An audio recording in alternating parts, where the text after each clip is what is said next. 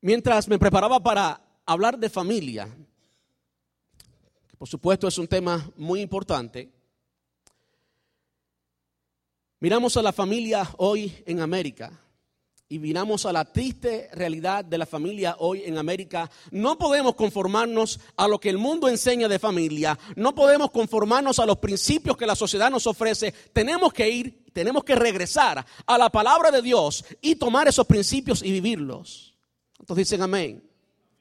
Es necesario que regresemos a la palabra de Dios porque los principios que no vienen de la palabra de Dios han demostrado no ser eficientes y nos han traído al caos que hoy se vive en América. Tristemente, cuando miramos las estadísticas, solo el 7% de los hogares tiene una imagen de hogar cristocéntrica, bíblica, completa. Lo que quiero decir es que solo el 7% de los hogares, 7%, solo 7, en América vive con mamá y papá en la casa. Y mamá y papá haciendo sus funciones, las funciones que la palabra de Dios nos enseña, solo el 7%. Consecuentemente, la sociedad ha sido y seguirá siendo, al menos que hagamos algo diferente, ha sido y seguirá siendo una sociedad enfermiza, una sociedad que está en contra de los principios bíblicos y nosotros, el pueblo de Dios, los cristianos, tenemos que tomar en serio estos principios y ponerlos en práctica. Una de las cosas que está en ataque de la sociedad, no solamente en América, sino en todo el mundo, es precisamente el centro de la familia, el matrimonio. Y hoy en día las personas no quieren tomar el matrimonio como lo que es, un compromiso. Usted prometió delante de Dios cuando puso el anillo en el dedo de su esposa y cuando firmó los eh, papeles que firmó para casarse con su esposa, que usted le sería fiel en la enfermedad, en la salud, en la riqueza, en la pobreza, y esto sería hasta que la muerte nos separe, hasta que la muerte nos separe. Hoy en día eso no se cree. Hoy en día hemos cambiado ese compromiso que debemos hacer seriamente delante de Dios y está muy lejos de ser simplemente un estribillo, parte de una ceremonia. Debe ser algo que debe nacer en nuestros corazones. Debe ser un principio que gobierne nuestras vidas y no simplemente bla, bla, bla para que la ceremonia quede linda. Pues por más linda que quede la ceremonia, si no fue un compromiso real. Las evidencias son que esos matrimonios que no tienen un compromiso real terminan, por supuesto, en divorcio y tristemente aún dentro de la iglesia. Ahora, hoy estaremos hablando de las madres, del papel de la mamá. El tema de hoy es la medida divina de una madre. En otras palabras, ¿qué es lo que Dios define como una buena madre? Según los principios bíblicos, no los del mundo, no de la sociedad, ¿Qué es una buena madre? Yo creo que hoy vamos a aprender un poco de la palabra del Señor y por supuesto estaremos hablando de Hannah, la mamá de Samuel, del profeta Samuel. Hay un doctor llamado Basil Jackson, un psiquiatra, que dijo lo siguiente en relación a la necesidad de las madres en los hogares. Madre, abre tu corazón para esto. Dice, un niño nunca llegará al desarrollo psicológico completo y a la madurez en la adultez, al menos que ese niño tenga una madre en casa. Yo sé que la sociedad en la que vivimos nos ha enseñado que la madre tiene que estar trabajando y nuestros niños siendo cuidados por personas extrañas. Y tenemos que considerar eso y ponerlo a la luz de las escrituras. Muchas veces se hace eso por la necesidad económica. ¿Cuántos recuerdan la serie pasada? Enseñamos que Dios es nuestro proveedor, es el Dios nuestro en América y en cualquier lugar. Así que no tenemos la excusa de decir, oh, yo vivo en América, que mi hijo lo críe otro y yo voy a ganarme tres dólares más por hora. Creo que es una de las cosas que vamos a ver en la palabra de Dios hoy que necesitan ser cambiadas. Y vamos a ver en las, en las páginas de nuestra Biblia la imagen que Dios nos dice de lo que debe ser una madre. y en este caso se trata de Hannah, la esposa del Cana. En todo el primer capítulo del primer libro de Samuel, capítulo 1, capítulo 2, ustedes, ustedes pueden encontrar esta historia y no la leímos completa hoy antes del sermón como usualmente hago, simplemente por cuestiones de tiempo, pero sí le invito que si usted de verdad, madre que estás aquí en esta tarde, y padre también, porque tenemos que ser una sola carne, ¿verdad? Así que más nos vale a nosotros los hombres que entendamos a nuestras mujeres, lo cual es una tarea difícil.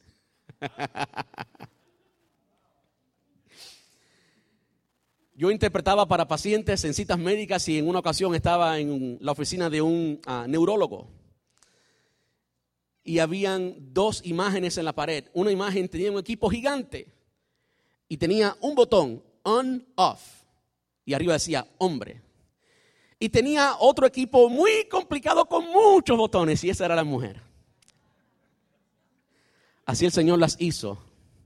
Y así son preciosas y así están equipadas con todo lo que necesitan para atraer el equilibrio necesario al matrimonio, al hogar, a la familia. Las mujeres son importantes, son necesarias. ¿Cuántos dicen amén? De hecho, ninguno, por supuesto, estuviéramos aquí sin mamá. Ahora, cuando vamos a la palabra de Dios, y ahora sí le invito que vaya allí a su Biblia y miren el primer capítulo del primer libro de Samuel, vamos a aprender de esta madre excepcional, Hannah, la esposa de Alcana, la madre de el primer gran profeta de Israel, Samuel. Y vamos a aprender que, contrario a lo que nuestra cultura nos ha enseñado, contrario a lo que muchas de ustedes madres creen hoy, para llegar a ser una buena madre, no comenzamos con los hijos. Ese es el fin. Para ser una buena madre comenzamos con el esposo, o comienzan, no comenzamos. Porque yo no tengo ningún esposo, tengo esposa. comienzan con el esposo. Una buena madre comienza con su relación con su esposo. Ay. Yo sé que las madres están diciendo, yo pensaba que hoy me iban a alabar y me iban a exaltar y me iban a poner por el cielo. Y sí, pero eso no es magia. Hoy sí vamos a exaltar las madres, pero ¿cuántos quieren tener una felicidad duradera como madre? ¿Cuántas madres quieren tener una felicidad duradera en el hogar? ¿Cuántas madres quieren la bendición de Dios en el hogar? ¿Cuántas madres quieren una felicidad verdadera? Bueno, eso no ocurre, sino con unas condiciones previas. Y sí es necesario que antes de que, tú veas tu responsabilidad con tus hijos, lo cual te hace madre, la veas con tu esposo. Una buena madre tiene una relación correcta, una relación bíblica con su esposo. Madre, todo lo que tú quieras enseñarle a tus hijos comienza con la relación que tú tienes con tu esposo. Si tú quieres enseñarle a tus hijos obediencia, tú tienes que demostrar eso en tu hogar, con tu relación con tu esposo. Si tú quieres enseñarle a tus hijos a no decir mentira, pues entonces tú tienes que practicar eso con tu esposo en tu casa. Y no importa todo lo que tú le digas verbalmente a tus hijos, si tú no lo demuestras y tú no lo vives, ¿y con quién lo vas a vivir si no con el esposo?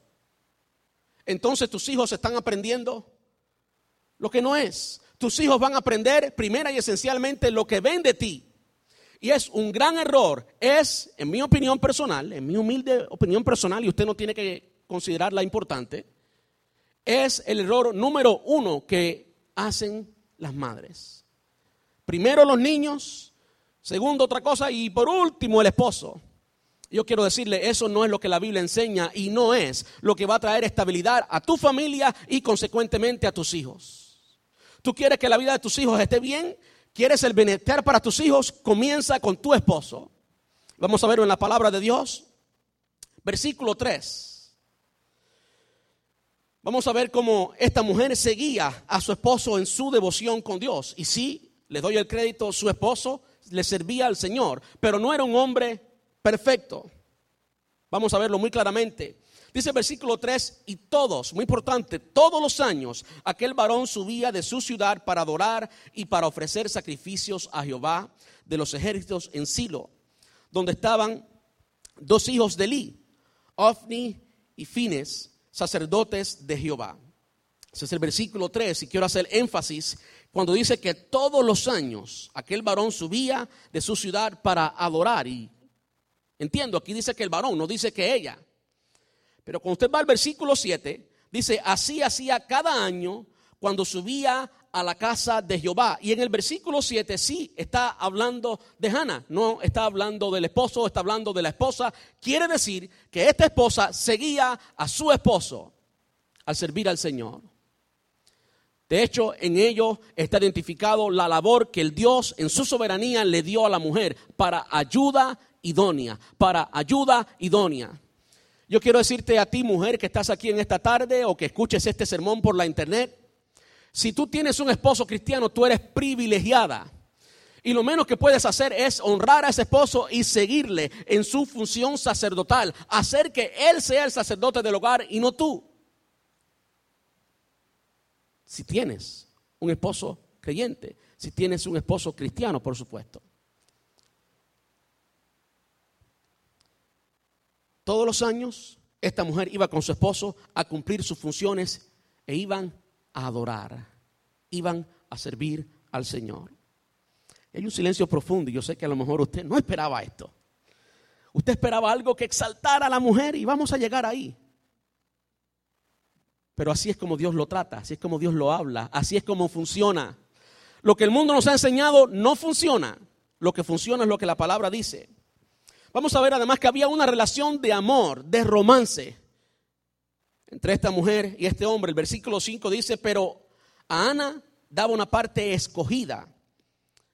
El Cana repartía a sus esposas, porque tenía más de una esposa, y a sus hijos repartía cuando iba a ofrecer sacrificio.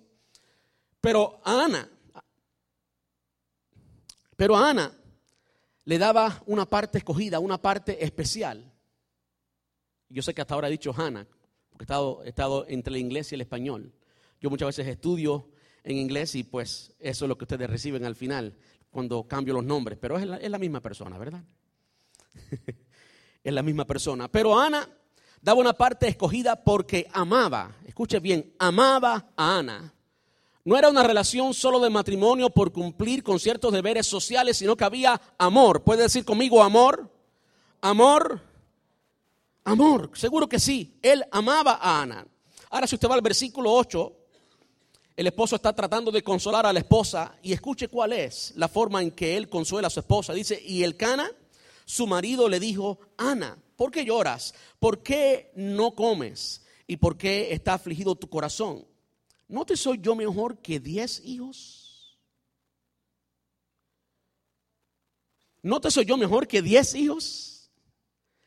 Aquí pone por evidencia que había una buena relación, una relación de amor, una relación en que se disfrutaban el uno al otro, una relación en que había placer, una relación en que había satisfacción, una relación verdaderamente de amor entre este hombre y esta mujer. Eso es necesario. Tú quieres tener un matrimonio feliz, quieres tener una familia estable. Ama a tu esposo.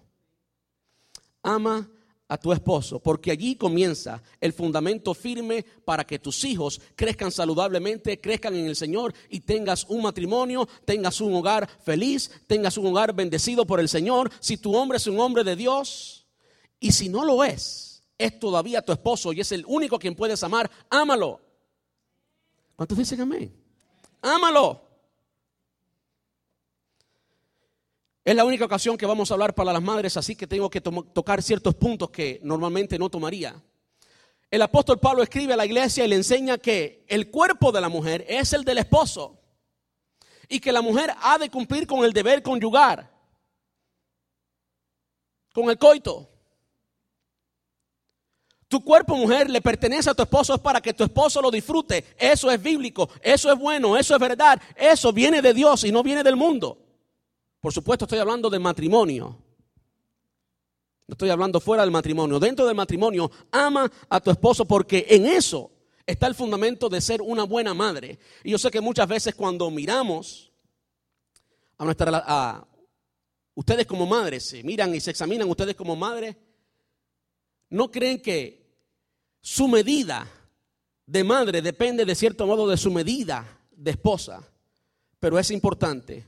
Y por más tiempo y por más atención que usted le dé a sus hijos, si usted no atiende a su esposo, su matrimonio, su familia no va a ser feliz porque no está practicando los principios divinos. Es necesario que ese hombre se sienta como un rey.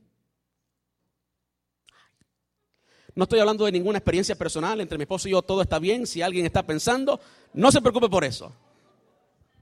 Yo me siento como un rey. Usted escuchó el salmo, el salmo no, el proverbio que leyó mi esposa al principio, proverbio 31. Ese hombre se siente como un rey, todo el mundo lo conoce. Ese debe ser su esposo. Amén. De modo que había una relación de amor, de romance. Ahora, esa relación de amor y de romance, escuche bien, no estaba dada a los hijos. Los hijos no era la razón por la cual esa mujer estaba casada con su esposo porque ella no tenía hijos, era estéril. De modo que no era o no eran los hijos la razón. Ella estaba casada con este hombre por amor. Y lo vemos claramente en el versículo 5 cuando se nos dice, aunque Jehová no le había concedido hijos, ella estaba con este hombre porque le amaba. Eso es importante. Cuando la relación con tu esposo gira siempre alrededor de los hijos, cuando los hijos se vayan, entonces, ¿qué tú vas a hacer con tu matrimonio? Si todo el tiempo tuyo tú se lo dedicas a los hijos, como madre es lo que naturalmente ocurre. Yo entiendo. Ese es el corazón de mamá. Mamá tiene esa información en su mente, su cablería, su disco duro, su eh, sistema operativo, eso es lo que dice. Pero lo que dice la palabra de Dios es diferente. Y piense, madre, qué es lo que va a suceder el día que su hijo, su hija, salga del hogar y usted se quede con su esposo. ¿Quiere usted vivir feliz el resto de sus días? Comience a amarlo desde ahora. Comience a darle al esposo el lugar que el esposo tiene en el hogar donde sus hijos viven. Ese lugar es la cabeza del hogar, según la palabra nos enseña. Y no hay otra forma. No hay otro lugar bíblico para ese hombre en ese hogar. Ponlo como la cabeza. Y si no se somete a Cristo, pues entonces tráelo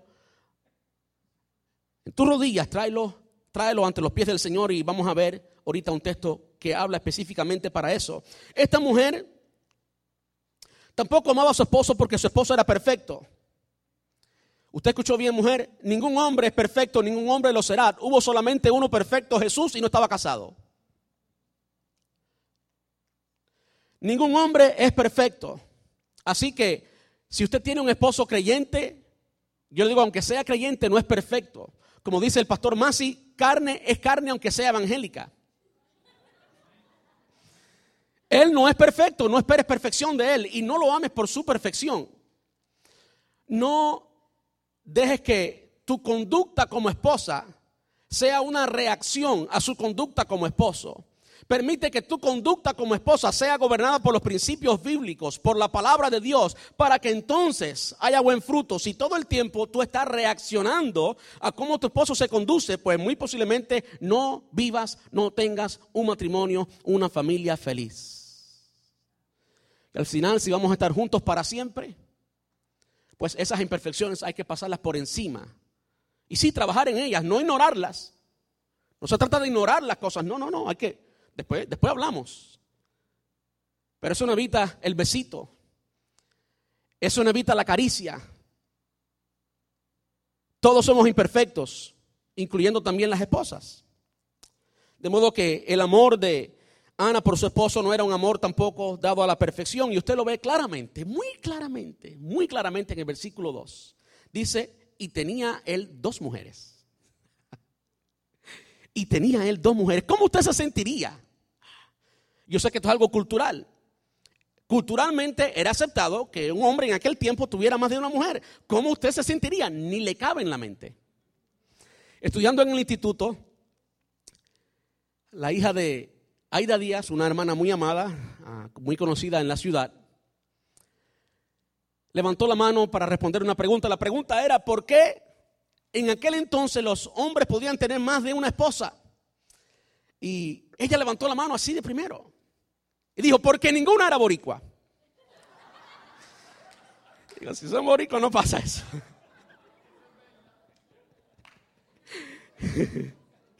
Ahí todos tuvimos que reírnos también y no se me ha olvidado hace, hace más de 15 años y no se me ha olvidado. Este hombre no era perfecto. Dios nunca ha enseñado, quiero aclarar eso, Dios nunca ha enseñado, la palabra de Dios nunca declara, nunca enseña, eh, nunca apoya la poligamia. Nunca. Nunca. Más bien Dios hace silencio y no nos dice algo en su palabra respecto de eso. Y como Dios no ha dicho nada, yo no quiero decir lo que Dios no ha dicho, por lo tanto no tengo nada que decirle al respecto. Ahora, si usted me permite decirle algo de mi estudio, lo que pasaba era que la mujer, si no estaba casada con un hombre, aunque tuviera otra esposa, pues terminaba en esclavitud, muerta de hambre o en prostitución. ¿Cuál es mejor? Hoy no nos cabe de nuevo. Hoy no les cabe en la mente a las, mujeres eso, tampoco a nosotros. Ninguna de las ocasiones en que la Biblia hubo un hombre con más de una mujer, ninguna funcionó bien, ninguna, absolutamente ninguna, porque no es el principio divino, la poligamia no viene de Dios, no es aceptada por el Señor, no es afirmada en la Biblia. Pero esta mujer amaba a un hombre, se entregaba a un hombre, lo amaba de verdad, y no era por los hijos, y no era porque era perfecto, porque tenía otra mujer. Ay. Esta mujer, además de eso, escuchaba a su esposo escuchaba a su esposo. A nosotros se nos ha enseñado, a los hombres se nos ha enseñado que debemos escuchar a nuestras esposas. Y sí, debemos escuchar a nuestras esposas y cuando hablemos para los hombres, escucharemos suficiente de eso. Pero también es necesario que la mujer escuche al hombre. Mire lo que hacía esta mujer, versículo 9. Y se levantó Ana después que hubo comido y bebido. Y si usted lee el versículo 8, ¿qué es lo que le había dicho el Cana? Mujer, levántate, come y bebe. Esta mujer obedeció exactamente a lo que él le había dicho. De modo que esta mujer escuchaba a su esposo. Eso es importante. Eso es importante porque si tienes un hombre que es cabeza del hogar, si tienes un buen hombre, no lo tengas como la suela del zapato, escúchalo. Si eres la cabeza del hogar, según la Biblia lo pone como cabeza del hogar, tu deber es escucharlo, por lo menos escucharlo. Tú puedes conversar con él, pero tienes que escucharlo. Versículo 10. Esta mujer se quejaba ante Dios y no ante el esposo. Ah. Mujer, ¿tú quieres tener un matrimonio feliz? No le digas a tu esposo, no te quejes ante tu esposo con las cosas que él no puede resolver. ¿Me escuchó bien? No te quejes ante tu esposo con las cosas que él no puede resolver. Nosotros los hombres estamos encablados, nuestra información es diferente a la de ustedes. Ustedes reciben una información y están todas esas neuronas moviéndose y para aquí, para allá, y están todo el día pensando en eso. Nosotros recibimos una información y en cuanto entra por aquí, inmediatamente estamos buscando la solución. ¿Qué es lo que hay que hacer? Voy a hacerlo ahora. Dime, aquí para Hondipo, aquí para el hospital, ¿para dónde vamos? Y cuando usted le da a su esposo una queja que él no puede resolver, lo está volviendo loco. Y al mismo tiempo lo va a hacer sentirse muy insuficiente porque él no puede resolver eso. En el caso de esta mujer, ella se quejaba ante Dios con las cosas que solo Dios podía resolver. Mírenlo en versículo 10. Ella, con amargura de alma, oró a Jehová y lloró abundantemente. Mientras, versículo 12 ahora, mientras ella oraba largamente, de modo que nos habla de la intensidad y del tiempo en que ella oró. Oró a Jehová con amargura, lloró abundantemente, oraba largamente delante de Jehová. ¿Por qué? Porque su problema era que era estéril. Y ella entendía que quien único podía dar vida, por más que su esposo hiciera su trabajo, quien único podía dar vida era quien? Dios. Dios es quien da vida. De modo que a quien ella molestaba, al Señor. A quien ella oraba, con quién ella se quejaba, con quién ella se abría con, el, con Dios. Ahora, tu esposo tiene ciertas responsabilidades en el hogar y él debe cumplirlas. Y si él puede cumplirlas, tú haces bien en humildemente y con respeto ponerlo en esa responsabilidad y no hacerlo tú. No hacerlo tú. Lo que es de tu esposo, deja que lo haga y ponlo a él a hacerlo. al menos ponlo en la responsabilidad de hacerlo. Amén. Uh, ha ocurrido un milagro aquí ahora mismo.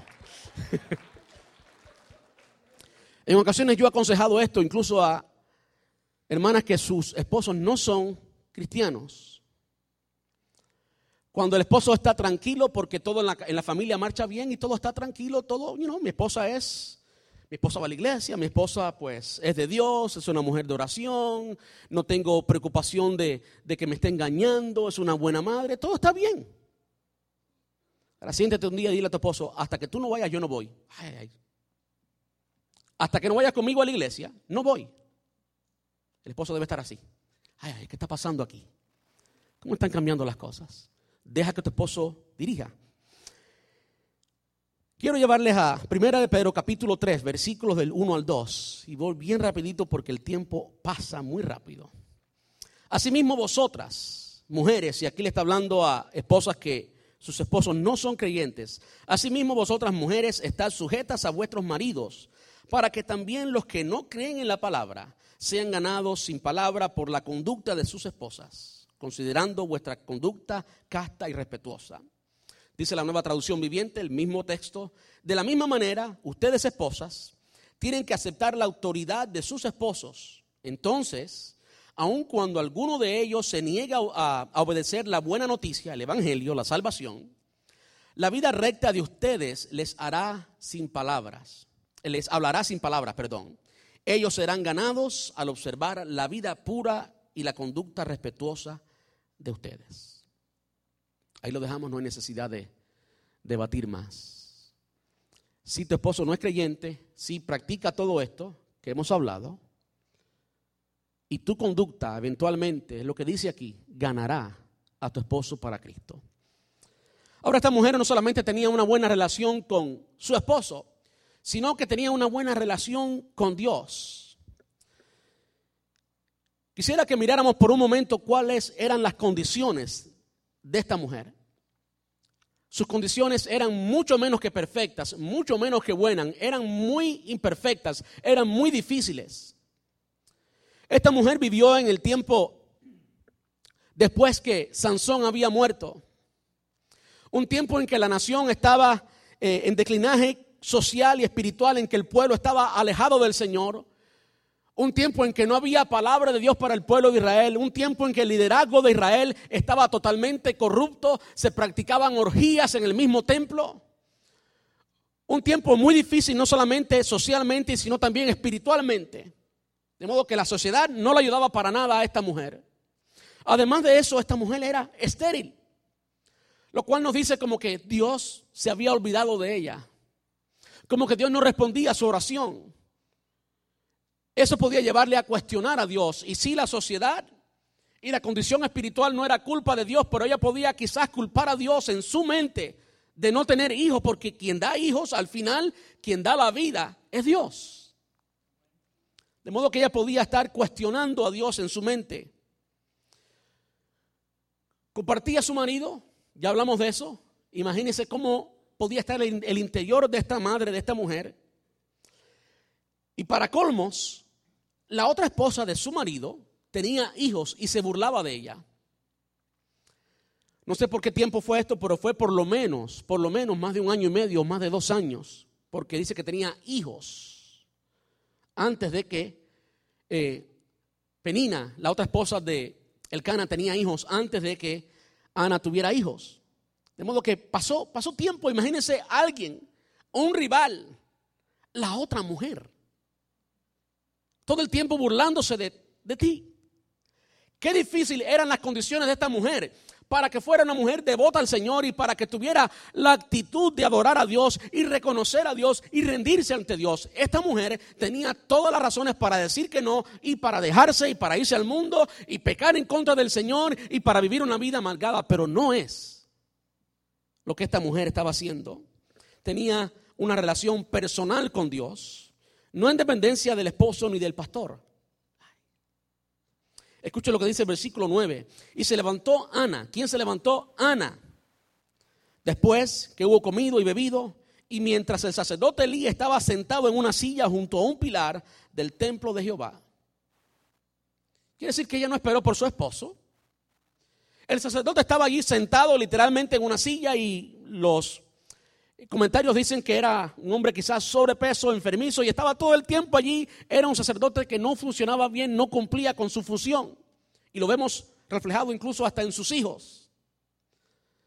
¿Qué nos enseña esto? Que esta mujer no esperaba por su esposo, su relación con Dios era una relación personal, era entre ella y Dios, no a través de un sacerdote, no a través de su esposo. Ella entendió antes de la gracia que ella podía tener una relación con Dios y que Dios la escuchaba. Yo quiero decirte, madre, Dios te escucha.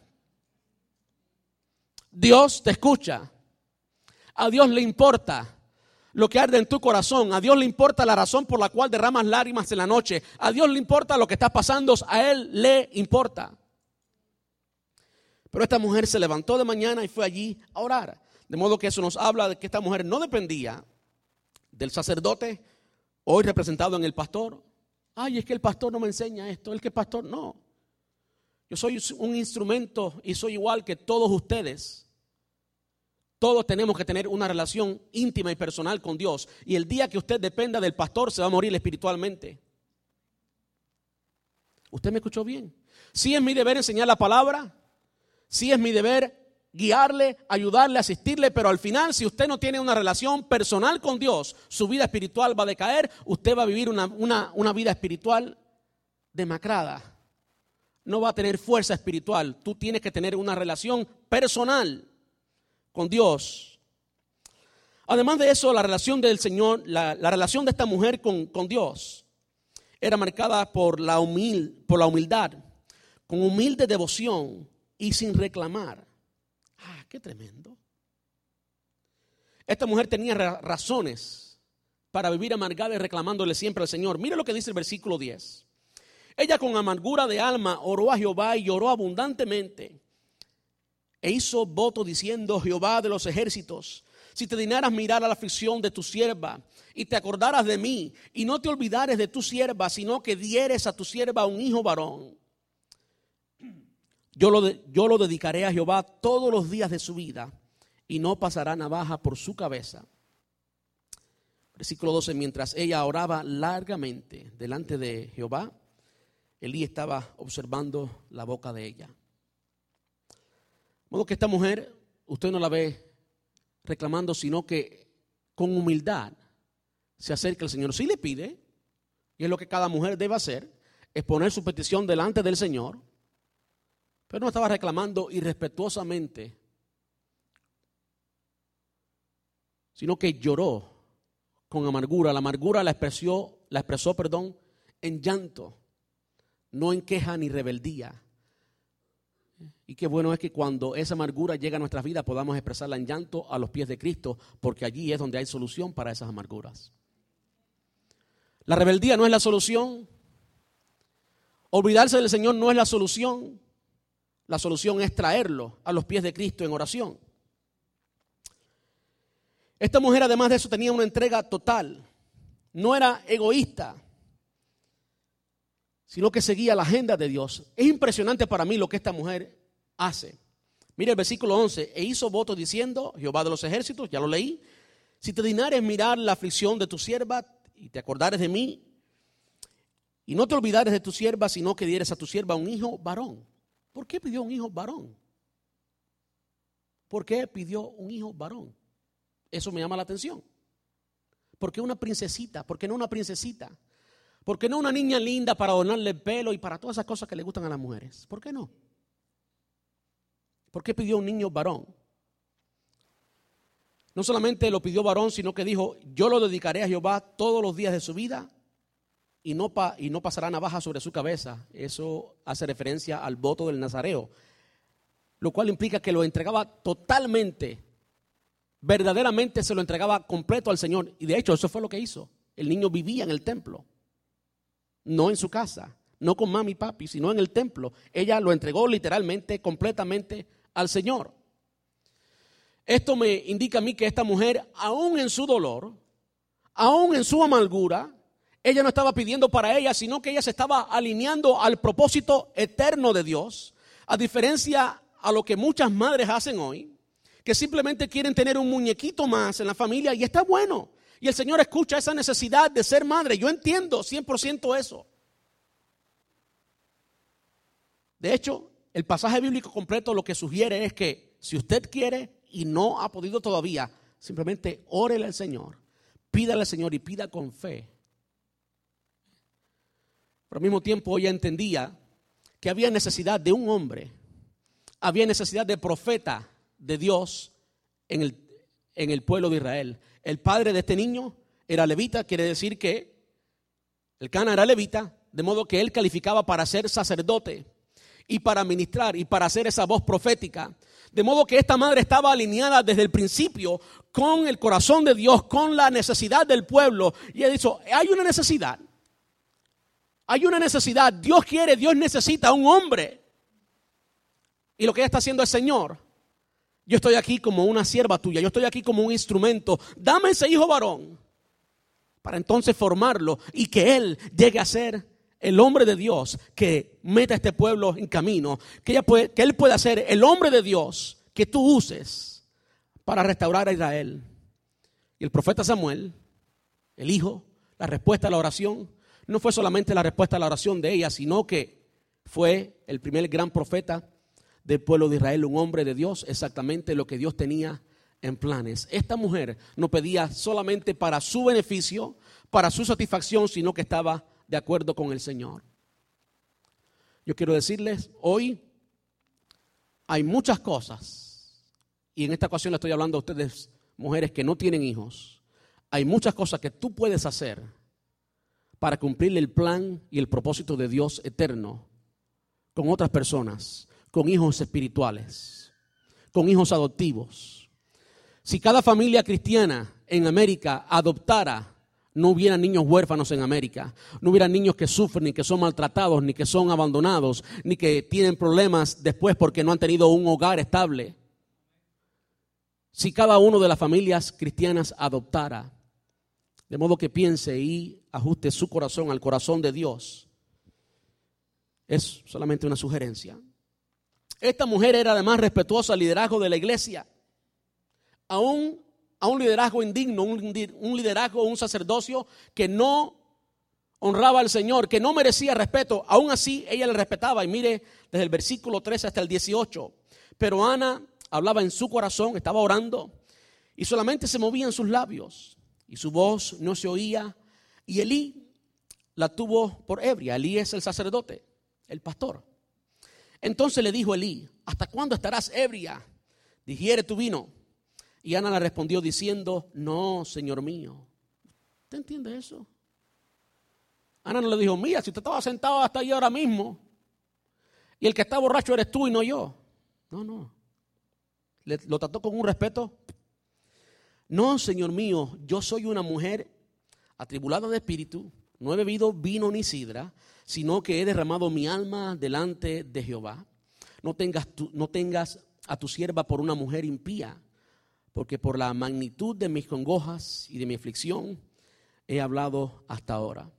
Él respondió y dijo, ve en paz y el Dios de Israel te otorgue la petición que le, has hecho. Y ella dijo, hay tu sierva gracia delante de tus ojos. Y se fue la mujer por su camino y comió y no estuvo más triste. Qué tremendo.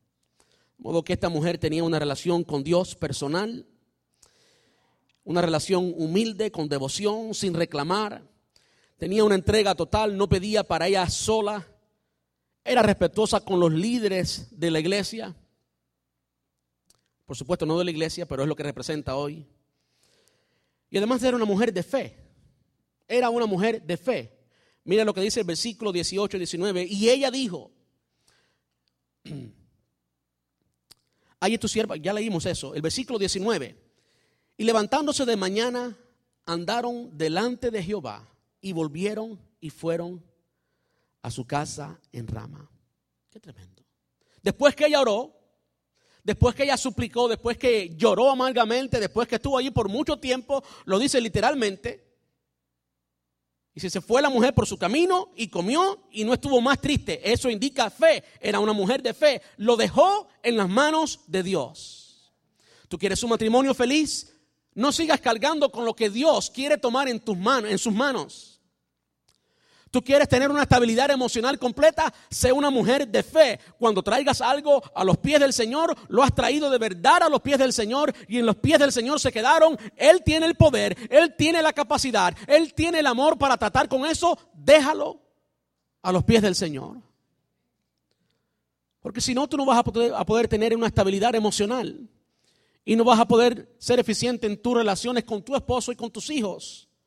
Esas cargas, déjalas a los pies del Señor. Y levantándose de mañana, adoraron delante de Jehová y volvieron y fueron a su casa en Rama. Regresó a su vida cotidiana y regresó como adorando. Esta mujer tenía una buena relación con su esposo y tenía una buena relación con Dios. Y ahora, vamos a hablar de los hijos. Esta mujer era una mujer devota a su familia. Esta mujer hacía de su familia el centro, eh, hacía de Dios el centro de su familia. Repito, esta mujer hacía de Dios el centro de su familia. El versículo 19 dice que la familia, una vez más, fue a adorar, ella incluida. Y la familia, una vez más, fue a adorar. Versículo 19. Versículo 20. Ella nombró a ese hijo Samuel, porque Samuel significa Dios escucha. De modo que en el nombre del Hijo, ella estaba honrando a Dios. Dios era realmente el centro de su hogar. Ella adoraba eh, frecuentemente, una vez más, honraba a Dios en sus decisiones, hasta en los nombres de sus hijos, como Samuel. Dice el versículo 21, con toda su familia a adorar. De nuevo, era una mujer de adoración. Dios era el centro de este hogar. Esto debe ser una tarea de ambos, no solamente de la mujer y no solamente del hombre. Ambos debemos hacer de Dios el centro del hogar. ¿Y qué convicción siento yo del Espíritu Santo cuando digo esto? Porque sé que muchos de nosotros quizás somos buenos proveedores, quizás somos buenos corrigiendo, pero no somos buenos sacerdotes del hogar. Yo doy gracias a Dios por mi esposa porque ella hace un trabajo excelente en enseñar a mis hijos y enseña más a mis hijos de Dios que yo. Para mi vergüenza lo digo. Es una función de ambos y ciertamente es una función de mamá. Para mí no es sorpresa que Timoteo llegó a ser quien era porque su abuela y su mamá le enseñaron. Qué tremendo. Tú quieres tener un matrimonio feliz, tú quieres disfrutar un futuro, tú quieres disfrutar a tus nietos. Ama a tu esposo. Ama a Dios y hazlo el centro de tu hogar. Cuando tú haces a Dios el centro de tu hogar, las cosas marchan bien. Cuando Cristo es el centro del hogar, las cosas marchan bien. Cuando Él gobierna tu hogar, entonces hay paz entonces hay amor, entonces hay bendición del Señor. Esta mujer era una mujer devota a su familia y hacía de Dios el centro de su familia.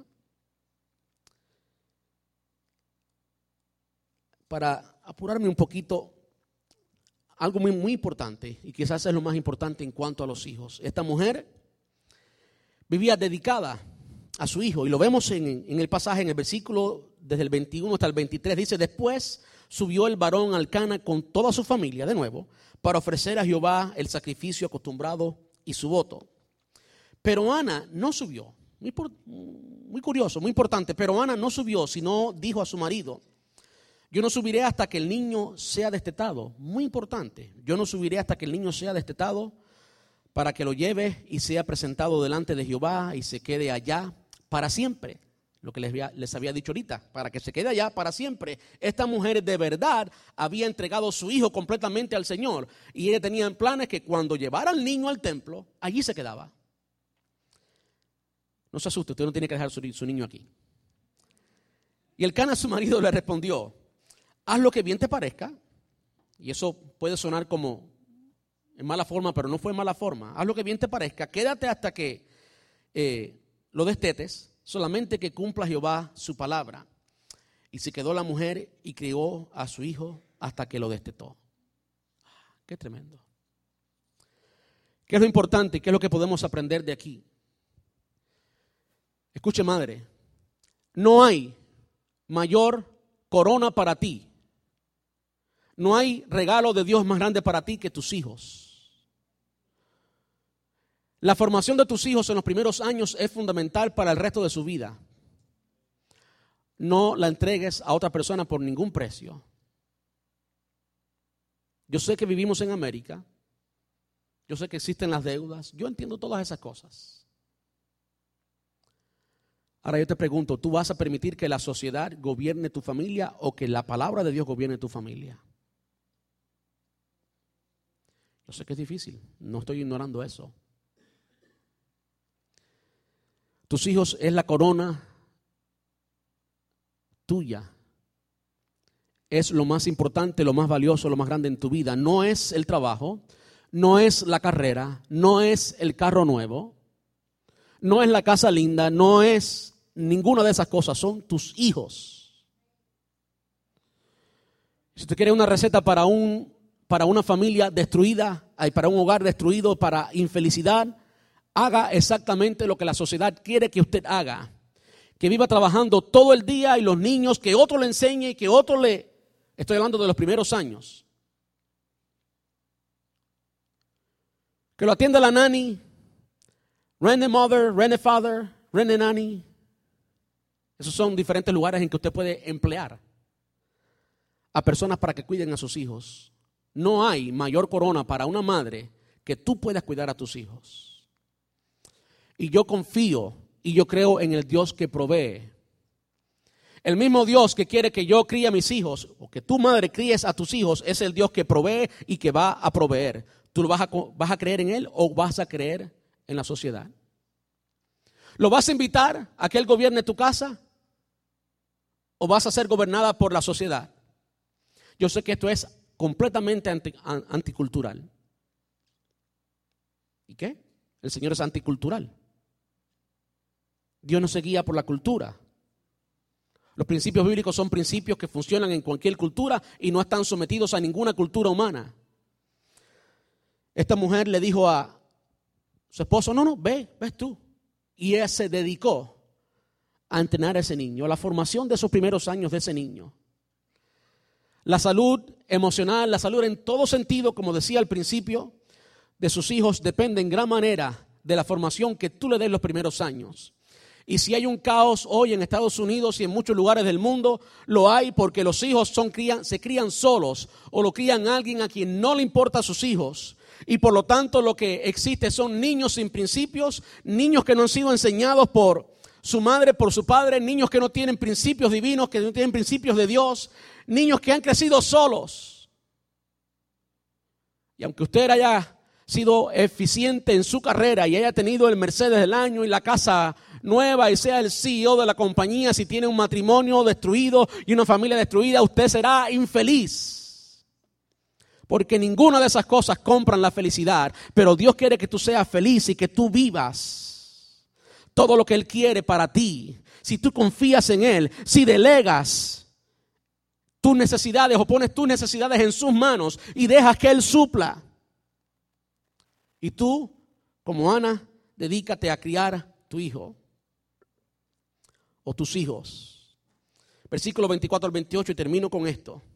Después que lo hubo destetado, después que el niño creció, ya no es un niño. Bueno, en esta ocasión era todavía un niño. Pero usted entiende lo que le quiero decir. Mamá, si su hijo se está casando, si su hijo ya tiene barba o le ha salido bigote, ya él no es un niño. Suéltelo. La palabra enseña que los hijos son herencia de Jehová.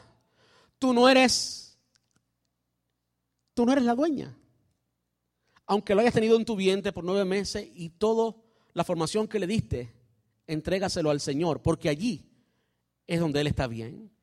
Uno de los errores grandes que hacen las madres es que el niño, aunque tenga nietos, sigue siendo el niño y se sigue tratando como niño. Y algo que a las mujeres no les gusta, algo que las mujeres odian es tener un esposo que es todavía un niño, el niñito de mami. No.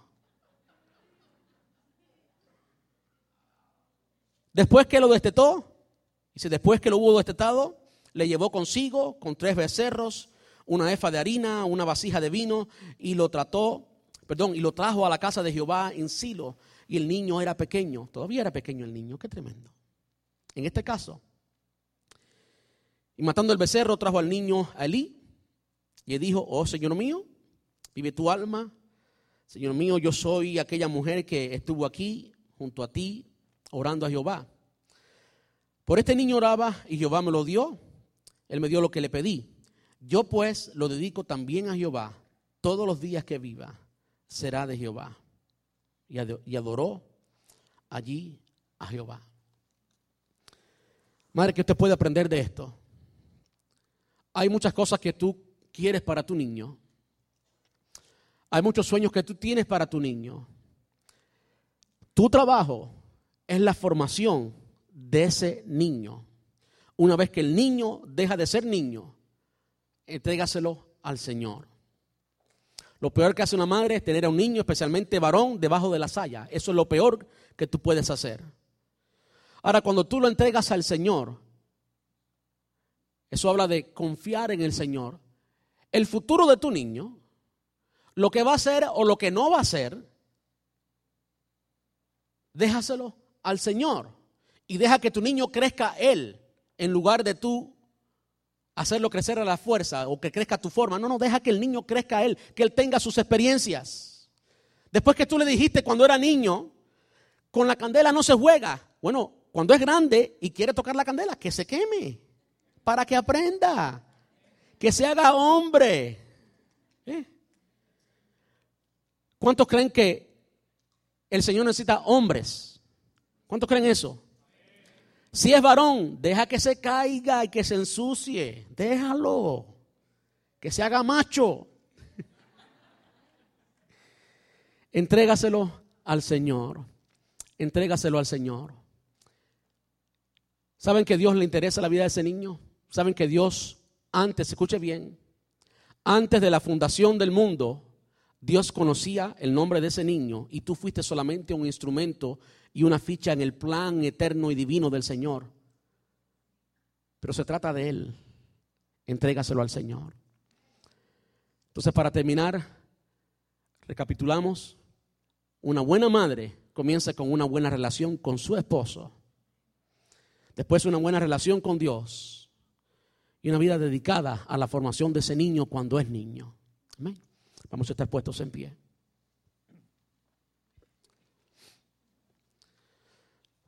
Yo sé que como madre, muchos de ustedes tienen muchas peticiones y yo las entiendo. Yo no soy madre, por supuesto, pero mi esposa sí es madre. Y conozco bien a mi mamá.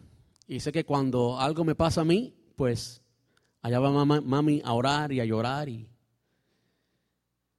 y si por una razón yo estoy de pie aquí hoy, es por la oración de mi madre.